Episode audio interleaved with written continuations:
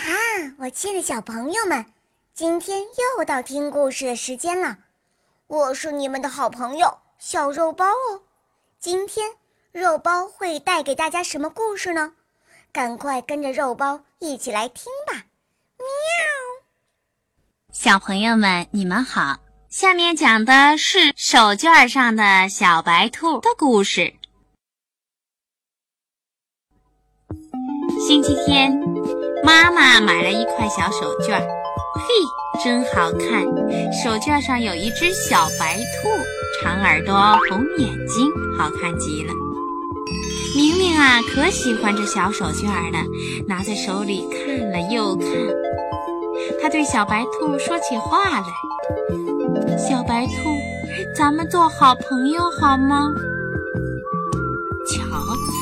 白兔啊，晃了晃脑袋，眨了眨眼睛，噗的一下从小手绢上跳了下来，跳到明明的手心里，笑眯眯地说：“好啊，咱们做好朋友，天天在一起，怎么样？”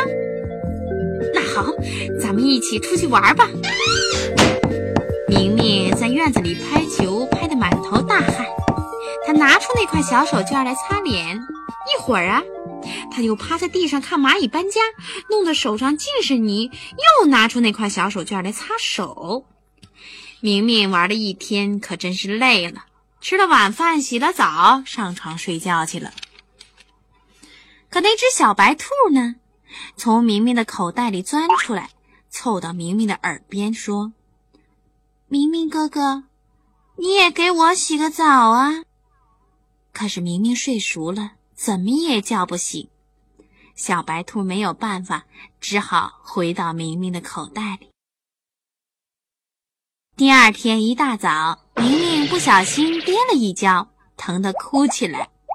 嗯，这可不好，勇敢的孩子是不能哭的。明明赶快拿出那块小手绢擦擦眼睛，上幼儿园去了。下午，明明回家来。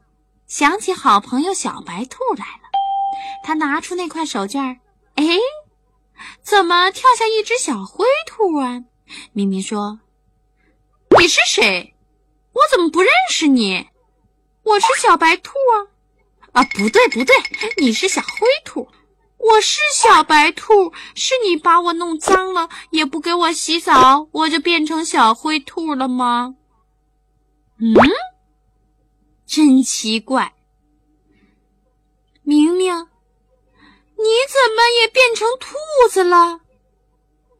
明明说：“我是人，我不是兔子，你好好看看。”小白兔说：“哎呦，你快拿镜子来照照，瞧瞧你的眼睛红红的，跟我一样啊！”